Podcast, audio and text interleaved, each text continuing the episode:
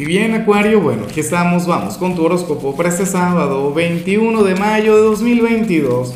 Veamos qué mensaje tienen las cartas para ti, amigo mío. Y bueno, Acuario, la pregunta de hoy, la pregunta del millón, la pregunta del momento es la siguiente. Mira, ¿cuál es tu opinión sobre Géminis? Ay, ay, ay. Difícil la cosa. Bueno, lo digo porque tú sabes que el Sol entró en el signo de Géminis y, y nada, eh, van a estar de cumpleaños, me gustaría saber qué opinas sobre ellos. Y yo espero que coloques algo bueno porque yo me imagino que muchos de Géminis van a venir hasta acá a ver qué opinas tú, a ver qué piensas tú. Yo luego voy a preguntar por Acuario.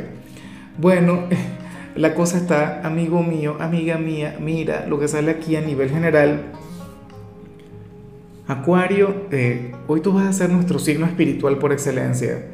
Y eso es algo muy, pero muy bonito y tenía mucho tiempo sin verlo en ti. Hay quienes dicen que, que tu signo es espiritual y yo nunca te he visto a ti como un signo muy espiritual. Y eso que, que estando en plena era de Acuario se comienzan a hablar sobre, bueno, sobre temas sumamente espirituales, sobre temas pues eh, trascendentales y ligados con la evolución, pero pero bueno, yo siempre te he visto desde otra óptica, o digo que, la espiritualidad acuariana es muy parecida a la de los hippies, ¿no? Pero bueno, eh, la cosa está en que tú serías aquel quien a lo mejor hoy, no sé, te pones a meditar, o, o tomas una clase de yoga, o comienzas a reflexionar, porque ese es el tema. Acuario como es el científico del zodíaco, más allá de pertenecer a una religión, más allá de pertenecer a alguna doctrina o, o algo por el estilo, Acuario, no sé, todo esto lo conecta con la ciencia. O sea, Acuario sería aquel quien hoy, bueno, tú meditarías en el universo, eh, teorías de física cuántica, qué sé yo, multiversos, cosas así. Pero bueno, yo también llevo mi espiritualidad como Acuario, debo admitirlo, soy un poquito como tú. O sea, yo amo todo lo que, lo que tiene que ver con la espiritualidad en conexión con la ciencia considero que eventualmente estas dos energías van a ir de la mano. Pero bueno, bien por ti.